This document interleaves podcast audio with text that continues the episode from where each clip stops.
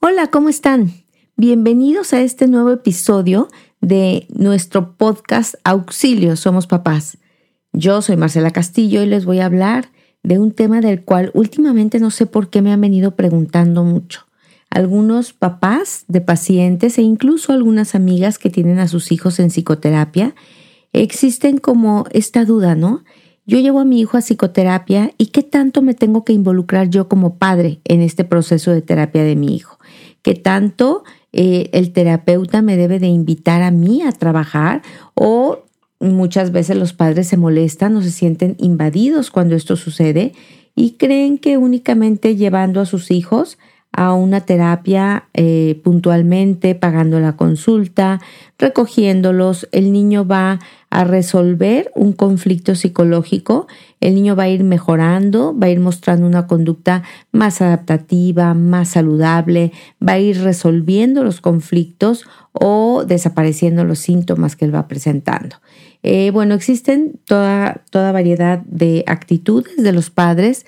y a mí me encantaría hoy aclararles por qué los padres involucramos a veces a los papás de los niños en psicoterapia, qué es exactamente lo que esperamos de ellos eh, y qué es exactamente lo que nos ayuda muchísimo para un proceso de curación, de sanación de algún síntoma en los niños.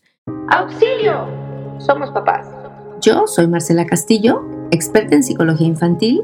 empeñada con transmitir a los papás los conocimientos sobre psicología infantil que les den herramientas para formar hijos felices, seguros de sí mismos, independientes y responsables, para lo cual te comparto la experiencia de años de ejercicio profesional. ¿Y por qué no? Invito a expertos en ciertos temas que nos den luz, nos destruyan mitos de todos tipos que obstaculizan la crianza y te den tips efectivos. ¿Sabes por qué? Porque ser papá es la labor más trascendente del ser humano. Y somos seres exitosos solo cuando vemos a nuestros hijos alcanzar el éxito.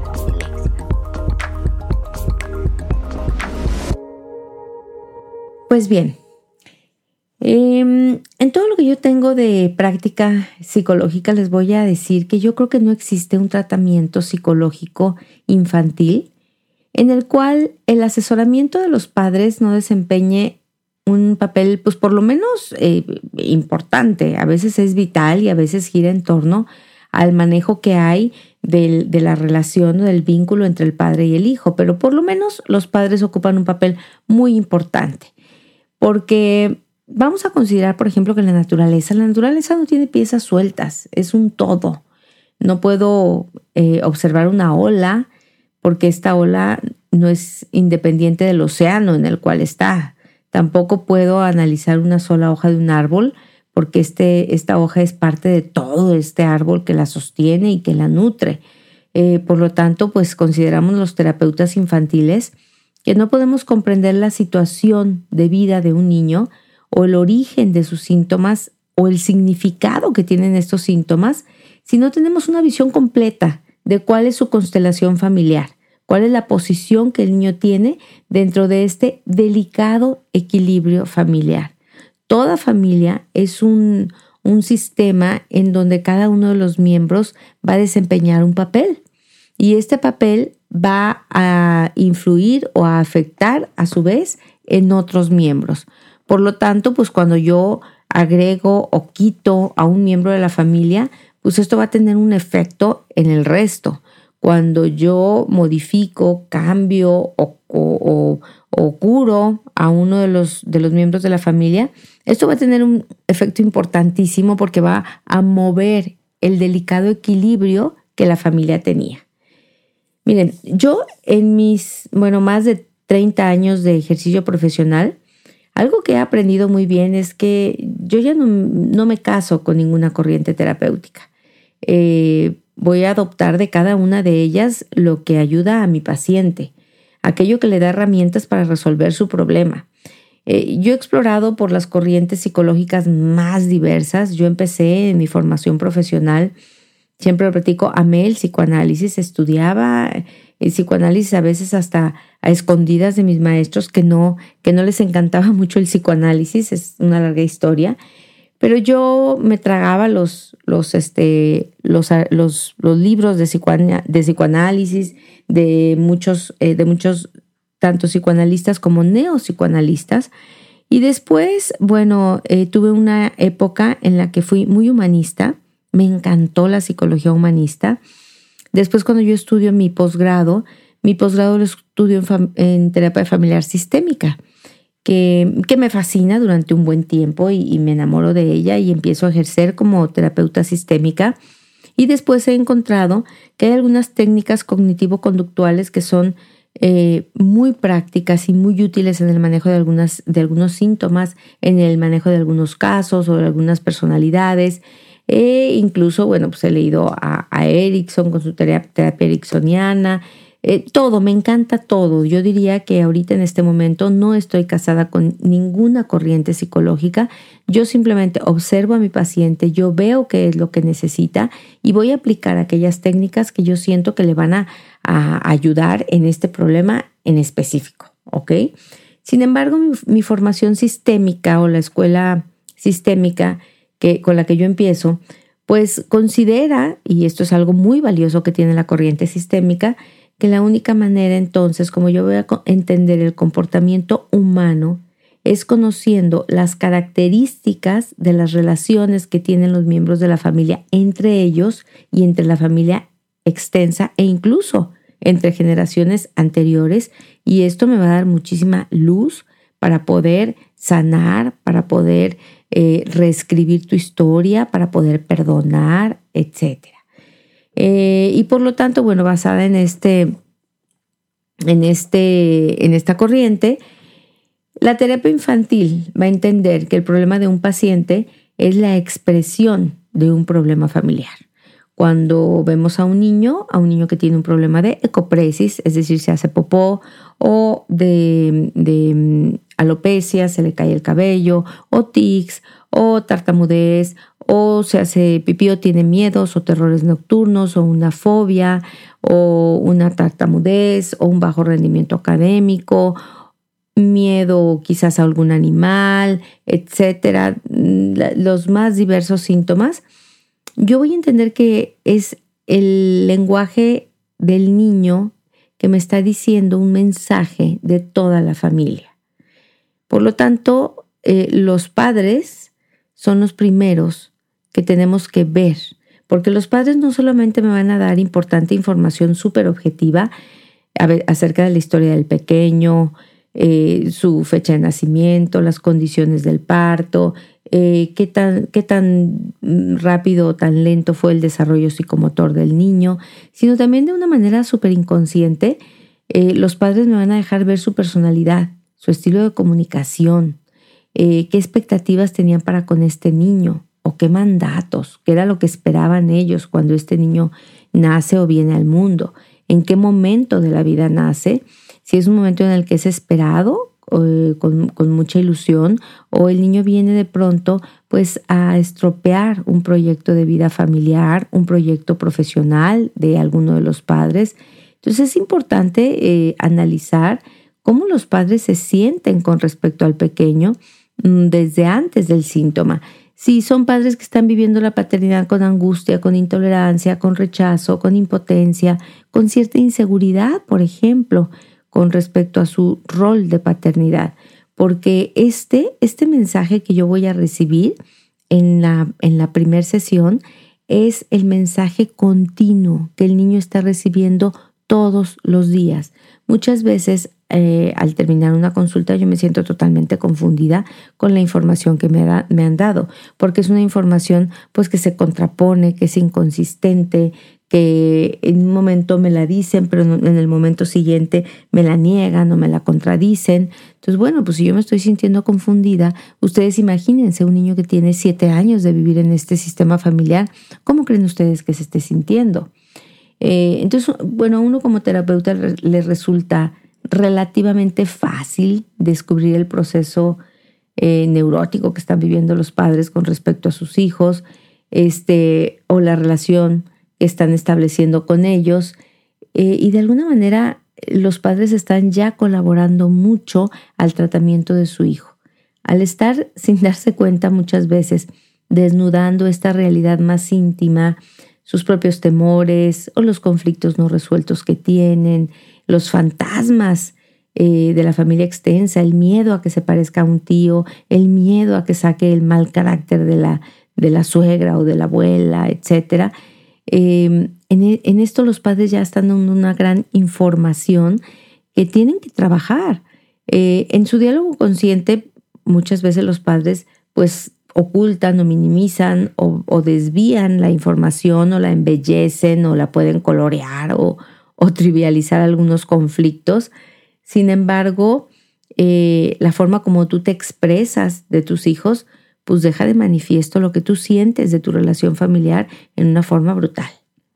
¿Ok? Entonces, bueno, pues ¿qué hace un terapeuta infantil? Fíjense que un terapeuta infantil debe estar preparado para ayudar a alguien que no ha buscado ayuda para sí mismo, a sanar las heridas de un padre o una madre que no se han manifestado como heridos.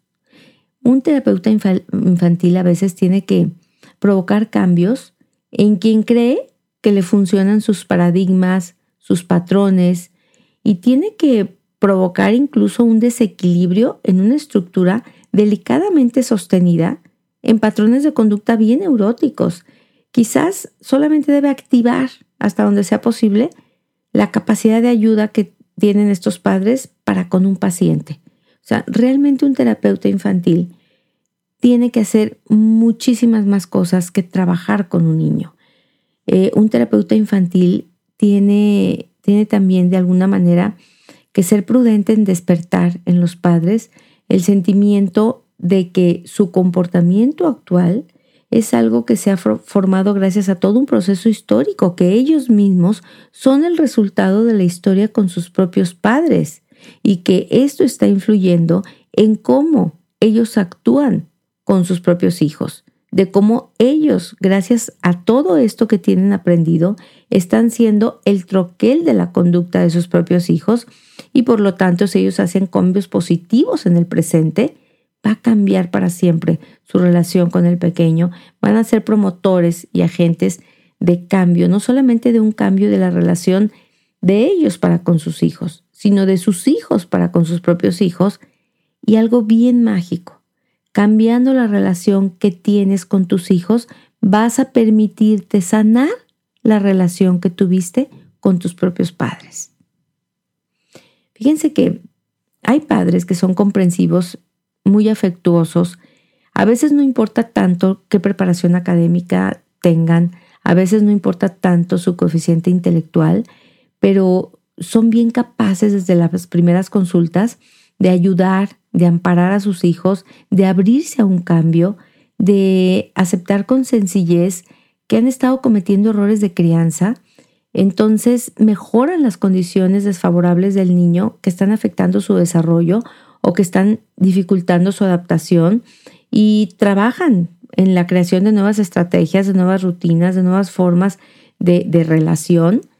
mientras que hay padres que, que son como, como muy rígidos, como que se sienten criticados, se sienten juzgados y no están dispuestos a hacer cambios en sus, en, su, en sus rutinas, en su conducta, en su forma de tratar a sus hijos. Eh, ellos hacen las cosas así porque ellos han leído que es lo mejor o porque así lo hicieron sus propios padres o porque al contrario o porque no quieren hacerlo como sus propios padres, pero de pronto es difícil para los terapeutas poder eh, entrar a, esta voluntad de los padres y cuando algo está funcionando mal, pues eh, hacer que modifiquen su, su, su, actuar frente a los, a los hijos. Muchas veces los, los terapeutas tienen que comprometer a los padres con cambios que incluyen desde cambios de escuela, muchas veces a instituciones más acorde a las capacidades y a la naturaleza que tiene su pequeño, muchas veces incluirlos en actividades extraescolares para que puedan sociabilizar, a veces darles más libertad en sus decisiones, a veces se recomienda aumentar la convivencia efectiva para favorecer la identificación de roles, o sea, convivir más activamente con un padre, por ejemplo, que está muy ausente, algunas veces se le solicita, por ejemplo, mantenerse al margen de la relación fraterna para mitigar la rivalidad. o redefinir los roles en la familia, ya sea que sean más flexibles, ya sea que sean más claros. En, en algunas ocasiones se pide que el padre conviva más con los hijos en tareas no estructuradas, que lo retire un poco de tantas actividades estructuradas o clases extracurriculares que el niño tiene. Eh, a, veces, a veces tenemos que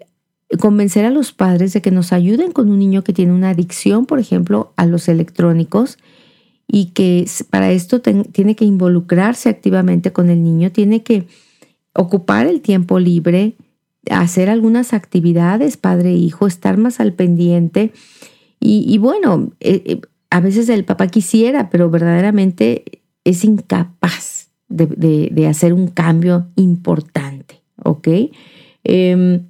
el padre, en ese sentido, tiene que ser realmente la persona que cambia las condiciones en las que está viviendo el niño para que sean mejores bajo la experta guía de un terapeuta que ya ha visto qué es lo que al niño le está haciendo daño. Entonces, pues sí, sí, es bien importante. Sí tenemos que trabajar con los papás. Otra tarea bien importante que hacemos los terapeutas con los padres es ayudarles a comprender la problemática que tiene su pequeño. Cuando un padre comprende la problemática que tiene el pequeño, automáticamente esto le lleva a cambiar la actitud hacia el niño. Cuando comprenden que el síntoma no es la causa de los problemas, sino que es la consecuencia de un estado afectivo alterado del pequeño o bien de un estado de inmadurez eh, que presenta o de una incapacidad específica, eh, inmediatamente los padres se tornan mucho más, más comprensivos. O sea, el niño no estaba actuando así por malvado, por maldito. El niño está actuando así porque hay algo que te quiere decir, porque hay algo que le está doliendo, que le está lastimando, o bien porque no puede hacerlo mejor, porque tiene una discapacidad, un trastorno en el neurodesarrollo, una inhabilidad. Entonces ya cuando los padres se tornan un poco más comprensivos, pues ya esto favorece la resolución del problema. ¿Ok? Eh, obviamente todo esto se da después de una madura reflexión eh, no como una forma de complacer al terapeuta, sino porque, bueno, no buscamos que los padres nos complazcan, no buscamos que los padres nos obedezcan o hagan bien la tarea. Buscamos que ellos eh, puedan sintonizarse, puedan comprender lo que sucede con, con su hijo, eh, puedan convencerse de la importancia que tiene dar algunos cambios. Miren, en mi muy particular punto de vista, me he dado cuenta que el primer cambio pequeñito que hacen los papás es un cambio que les cuesta muchísimo trabajo y no están tan convencidos. Pero ese pequeñito cambio eh, de pronto refleja un cambio muchísimo más grande, a veces un cambio enorme en la conducta del pequeño. Y bueno, por tanto, los padres se motivan y entonces los padres siguen eh, muy motivados cambiando porque dicen, no, sí es cierto, o sea, sí está mejorando mucho mi relación con el hijo, sí está eh, ayudando a que, a que salga adelante. Hay algunos síntomas que pueden representar una verdadera carga para los padres. Por ejemplo, eh, los síntomas de enuresis, el niño que se hace pipí, o los, los síntomas de encopresis, cuando el niño se hace popó, la tartamudez, que desespera mucho a los padres, la disminución del apetito, eh, cuyos padres sienten que el niño se va a morir de hambre, la, impulsividad que lleva al niño a estar peleando o provocando constantemente a sus hermanos, la onicofagia que es morderse las uñas o el fracaso académico que verdaderamente eh, llena de pavor a los padres de que su hijo no tenga éxito en la vida. Bueno, y cuando todo esto es acompañado a veces de terquedad, descuido, rebeldía, etcétera, los padres van a tener reacciones personales que van a,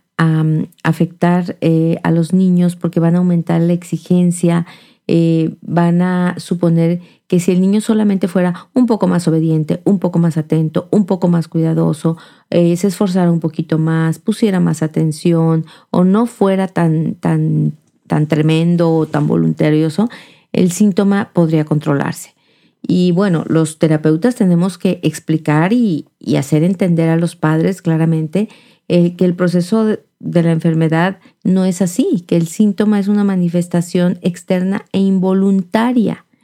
Cuando se aumenta la comprensión del problema, automáticamente se cambia la actitud. Cuando los padres eh, comprenden que eh, esto es la consecuencia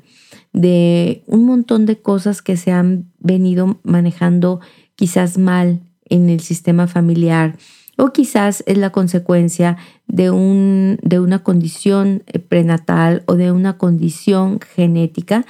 los niños empiezan a mostrar más, eh, mucho más tranquilidad al sentirse aceptados por sus padres y esto ya de por sí genera una paz sobre la cual se puede trabajar o sobre la cual el niño puede empezar a hacer cambios, a sentirse amado, a sentirse comprendido, a sentirse aceptado. Los padres, por ejemplo, de un niño tartamudo, eh, tienen que entender cómo influyen en el habla los factores psíquicos, aunque la tartamudez no es una cuestión meramente psicológica, eso es algo que quiero que quiero yo este, aclarar. Muchos padres piensan que mi hijo es tartamudo porque tiene problemas psicológicos o porque tiene problemas psicológicos graves. Entonces, si yo soy una buena madre, si yo he sido comprensiva, amorosa, paciente, no he forzado a mi hijo, no lo he este, eh, quizás eh, oprimido o, o, contradicho muchísimo porque el niño es, es tartamudo. Bueno, hay un factor neurológico importante en la tartamudez, pero sí eh, algunos factores como la ansiedad, por ejemplo, van a disparar el síntoma de la tartamudez. Actitudes de impaciencia, reprochar al niño enfrente de los demás no hace otra cosa más que empeorar su habla. Cuando los padres comprenden eh, que esta es una condición neurológica y cesan la tensión emocional y mejoran la aceptación incondicional hacia el niño, obviamente el bienestar va a hacer que el niño disminuya mucho su estrés y van a, van a colaborar muchísimo los padres al tratamiento. No es que el niño tartamudo vaya a terapia y al niño tartamudo se le quite la tartamudez, claro que no. Muchas veces se explica, por ejemplo, a los padres de un niño que tiene déficit de atención, que existe una falla en el mecanismo inhibitorio del cerebro que le lleva a responder de manera involuntaria a todos los estímulos que en un mismo momento bombardean la corteza cerebral y debe asesorar a los padres en un manejo efectivo de este tipo de pequeños en casa. De pronto, el déficit de atención en el niño no es lo grave, sino lo grave es la baja autoestima que el niño ha formado porque se siente mal portado, se siente incapaz en la escuela, olvidadizo, se siente estúpido, se siente diferente a sus hermanos y esto ha agravado muchísimo el déficit de atención. Una vez que a los padres se les explica que el niño no es del todo responsable de estos olvidos, que muchas eh, quizás eh, actitudes o la organización que tienen en casa o el sistema de, normas o, la disciplina que tienen en casa no le está ayudando mucho al niño a que pueda organizarse internamente, entonces ellos trabajan a la par del niño y van observando inmediatamente pues que el niño puede mm, funcionar muchísimo mejor en un ambiente más estructurado, en un ambiente menos caótico, con unas reglas y normas muchísimo más claras, en un mundo muchísimo más predecible. Y lógicamente, pues aquí involucramos a los padres en un trabajo de un niño eh, con TDA, que el TDA podría ser una condición únicamente una condición neurológica o un trastorno del neurodesarrollo que si bien los padres no provocaron, genéticamente lo, heredaron, pero si no se involucran en el tratamiento, pues no, no puede el niño fácilmente salir adelante. ¿Ok? Por ejemplo, aún, los padres de un niño neurético, de un niño que se hace pipí, pues hay que explicarles eh, y hay que involucrarlos en, en la explicación de que la vejiga es un músculo que va a trabajar involuntariamente y va a responder a los influjos nerviosos de la misma manera que lo hace el corazón. Es decir, se acelera en los estados de excitación y durante la noche se relaja, retiene una mayor cantidad de líquido que es retenido con fuerza por el esfínter vesical, pero si una noche la vejiga está sometida a demasiados influjos nerviosos, no se encuentra relajada, se va a contraer, se va a contraer, perdón, se va a contraer aún con muy pequeñas cantidades de líquido y eh, los papás no lo entienden, o sea, dicen yo lo levanté a hacer pipí a las 11, lo volví a levantar a las 12, ¿por qué volvió a hacer pipí nuevamente? Pues sí, porque pues no está relajada la vesícula, de ahí que las amenazas, los castigos, eh, el hacer que el niño lave sus sábanas, el ponerlo en ridículo delante de los hermanos, pues no solo no van a resolver el síntoma, sino que además van a aumentar el influjo nervioso de la vejiga y van a empeorar el problema. En general, una explicación objetiva de, qué es lo que sucede con, con tu propio hijo eh, produce, producen los padres otra actitud hacia sus síntomas, una actitud de mucho mayor comprensión, de mucho mayor paciencia, de mucho mayor afecto. Vamos a tratar de que el padre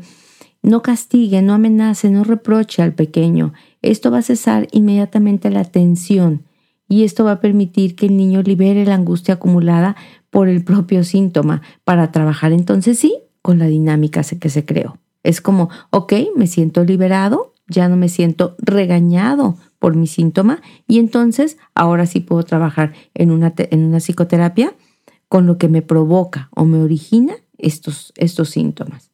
Mm, también otra cosa que hace un terapeuta infantil es eh, cumplir con la función de apoyar a los padres brindándoles eh, a veces protección, información, ya lo dije, muchas veces consuelo o consejo o una guía. Eh, a veces se centra esta ayuda en una orientación intelectual, dándole consejos prácticos o indicaciones específicas pero en algunos otros casos pues no hay que ahorrar palabras de consuelo y tener una participación un poco más afectiva cuando los padres no, no son tan buen continente emocional. Eh, esta es una posición intermedia del tratamiento propio de un adulto, es decir, eh, estoy siendo yo eh, tratado terapéuticamente, pero el objetivo final es mejorar la condición de mi hijo, mejorar su calidad de vida, mejorar su situación. En mi experiencia personal he encontrado algo muy, muy hermoso. He encontrado padres que de pronto tienen algunos problemas que han cargado desde su infancia, que les ha costado muchísimo trabajo superar. Algunas veces es pues alguna adicción o la falta de determinación para hacer algo, para cambiar un patrón, para romper con un mal hábito.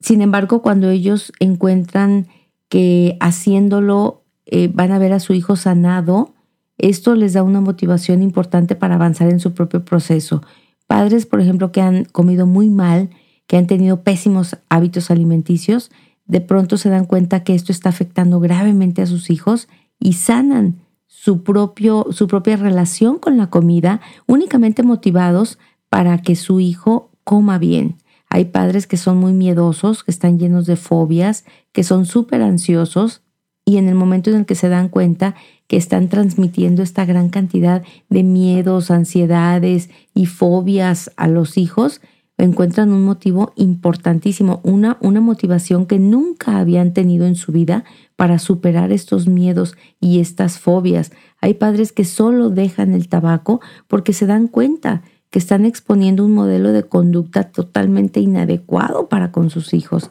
Y pues bueno, el terapeuta infantil tiene la responsabilidad de guiar a este padre o esta madre en ese proceso de sanación como parte del tratamiento para su pequeño. Cuando muchas veces a este padre simplemente lo remitimos a que vaya a psicoterapia individual, le decimos, bueno, esto le está haciendo mucho daño a tu hijo y tú tienes que sanarlo en tu propio proceso de terapia. Tú tienes que comer mejor o tú tienes que dejar el cigarro, tú tienes que tener una relación más sana, a lo mejor con, con, tus eh, eh, hermanos o con la comida o con el ejercicio o con tu cuerpo, etc. Generalmente corremos el riesgo de perderlo en el camino. Solo un muy reducido eh, porcentaje de padres que son enviados a psicoterapia individual la llevan a cabo, mientras que un gran porcentaje de padres trabajan en aspectos parciales y limitados de su vida, pero trabajan muy bien en esos aspectos cuando están íntimamente ligados a la relación que tienen con sus hijos. Cuando yo mejoro la comunicación con mis hijos, eh, esto me, me, da la oportunidad de que voy a evitar un fracaso, voy a minimizar su dolor, voy a procurar su bienestar, lo voy a hacer, voy a mejorar la comunicación, si es la comunicación de lo que se trate, o si es, eh, voy a mejorar la alimentación que tengo para evitar en mis hijos una obesidad, una anorexia, o bueno, voy a mejorar la calidad de, de, la, de, la relación que tengo con mis hijos, pues para minimizar el dolor de abandono con el que yo crecí, por ejemplo, y esto se convierte en el mejor motivo que tienen los padres para sanar. En algunos casos, el terapeuta, bueno, se encuentra frente a una realidad en donde existe la ausencia de alguno de los padres, ya sea por enfermedad, por muerte, por abandono físico, por abandono emocional, tal es el caso de los madres o padres solteros, que independientemente de su situación legal, sean solteros en realidad divorciados o abandonados física o emocionalmente, están haciendo frente a una maternidad o a una paternidad sin el apoyo del compañero. En este caso, ¿cómo podemos trabajar? En este caso, ¿con qué contamos? Miren, mi experiencia profesional que les comparto me ha enseñado que el, el nivel de éxito que vamos a tener está directamente relacionado con el grado de resolución del conflicto de pareja que tenga el padre con el que estamos trabajando. Es decir, qué tanto ha sanado su proceso personal de duelo con el padre eh, que se ha ido, eh, qué tanto ha aceptado el principio de realidad, qué tanto ha perdonado al otro, qué tanto le ha encontrado un sentido a lo vivido. Si tengo resuelto el conflicto de ser un padre soltero, una madre soltera, si me siento a gusto con ello, si es mi principio de realidad, es lo que estoy viviendo y estoy tranquila, reconciliada con esta parte de mi vida, yo puedo trabajar perfectamente en cambiar muchas cosas y en mejorar muchísimas cosas para que mi hijo crezca sano, para que mi hijo sea un hombre feliz o una mujer feliz o libre de conflictos, por lo menos en lo que a mí concierne. Sin embargo, mientras algunos sentimientos se debaten en el interior del corazón herido de un padre, este dolor, este enojo, se va a manifestar directamente en la relación con su hijo de mil maneras desde las maneras más simples hasta las más intrincadamente complicadas. Es decir,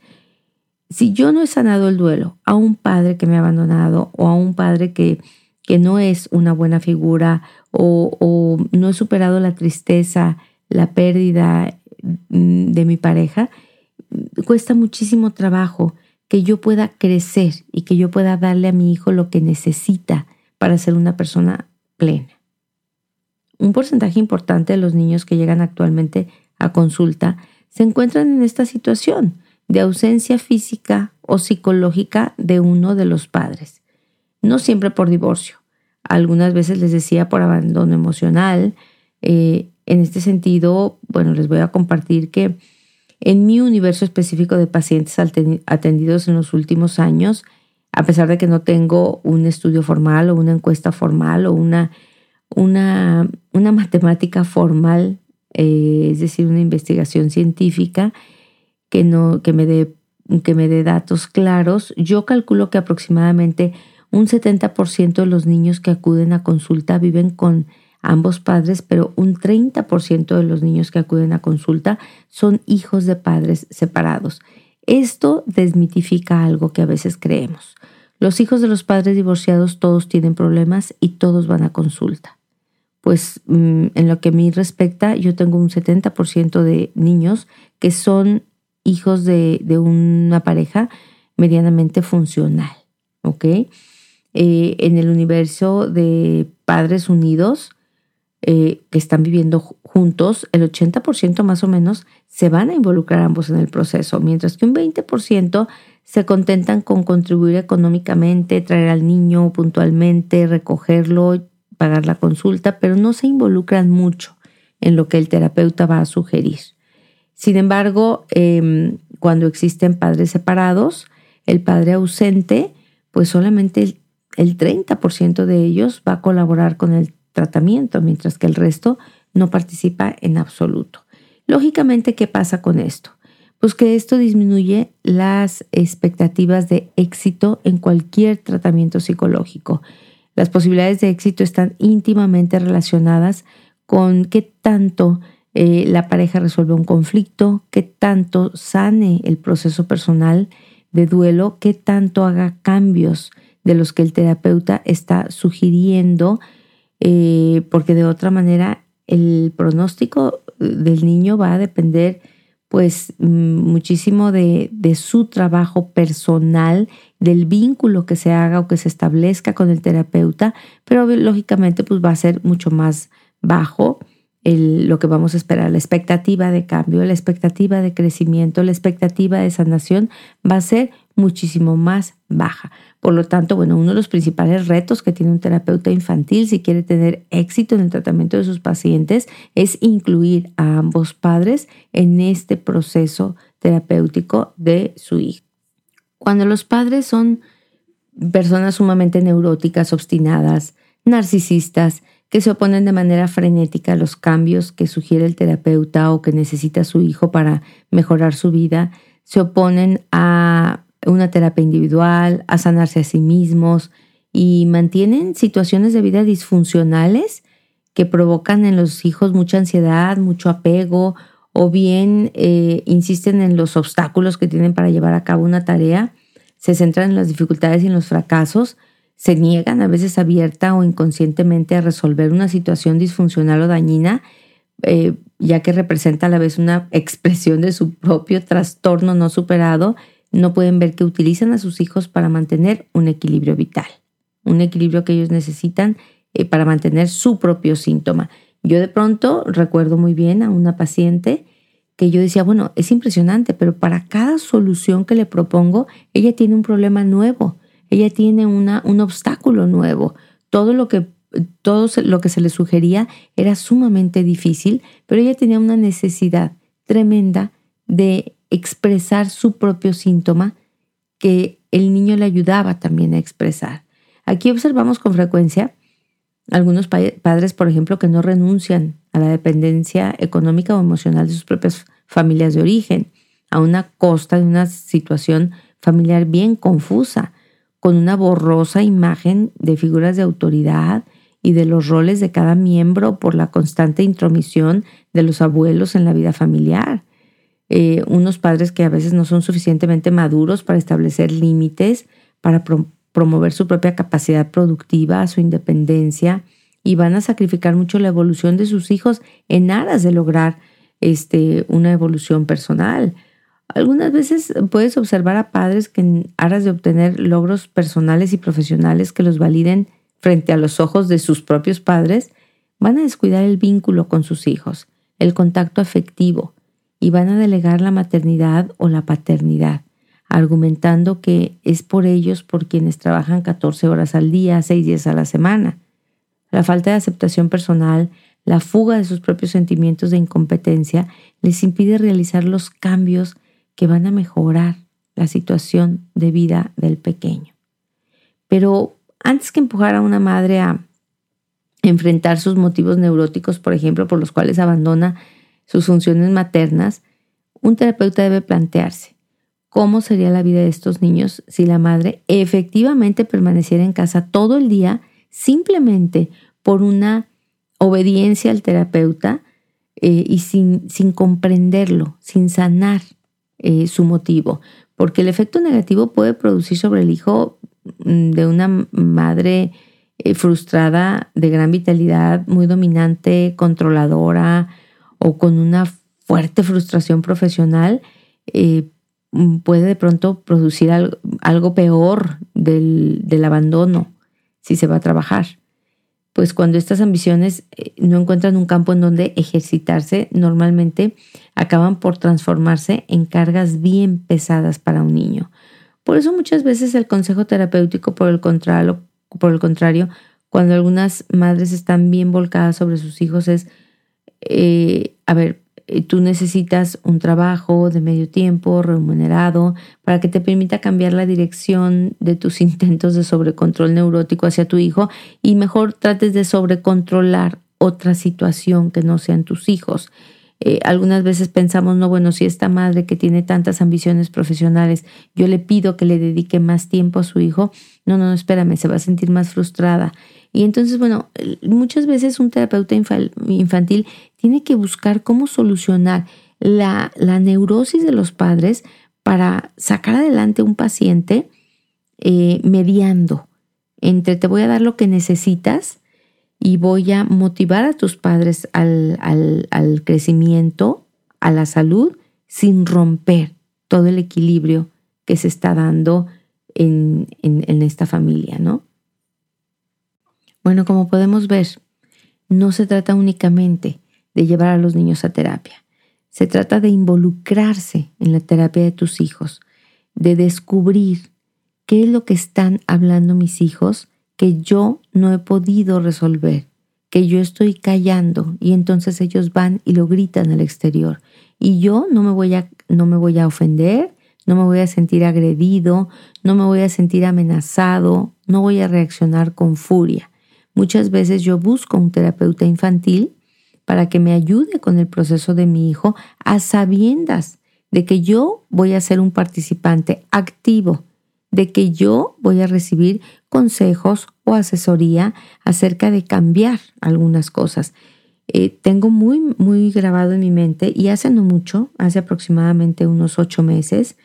una, una mamá que me dijo, a ver, a mí no me digas qué hacer con mi vida, a mí no me digas qué cambiar. Yo te traigo aquí al niño para que el niño mejore o cambie eso, para que el niño se cure. Pero tú no te metas con mi vida personal, ni con la forma como yo me relaciono con mi pareja, ni voy a hacer absolutamente ningún cambio, porque si yo quisiera tomar una terapia, pues yo iría a terapia. Yo lo único que quiero es que mi hijo duerma bien, pero no quiero consejos y no quiero eh, direcciones de qué hacer o qué dejar de hacer con mi vida de pareja o con mi vida personal o con mi relación con el niño. Y entonces, bueno, es impactante. No podemos trabajar así. O sea, es, es que nos quede bien claro que los niños son una expresión clara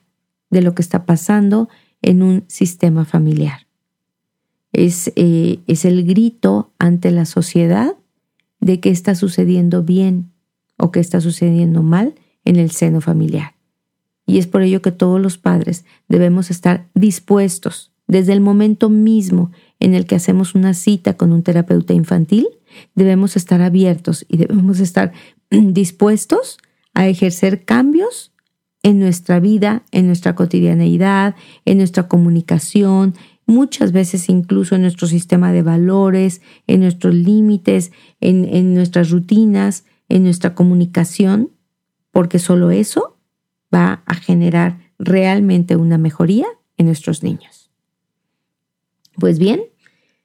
yo soy Marcela Castillo, este fue nuestro episodio 9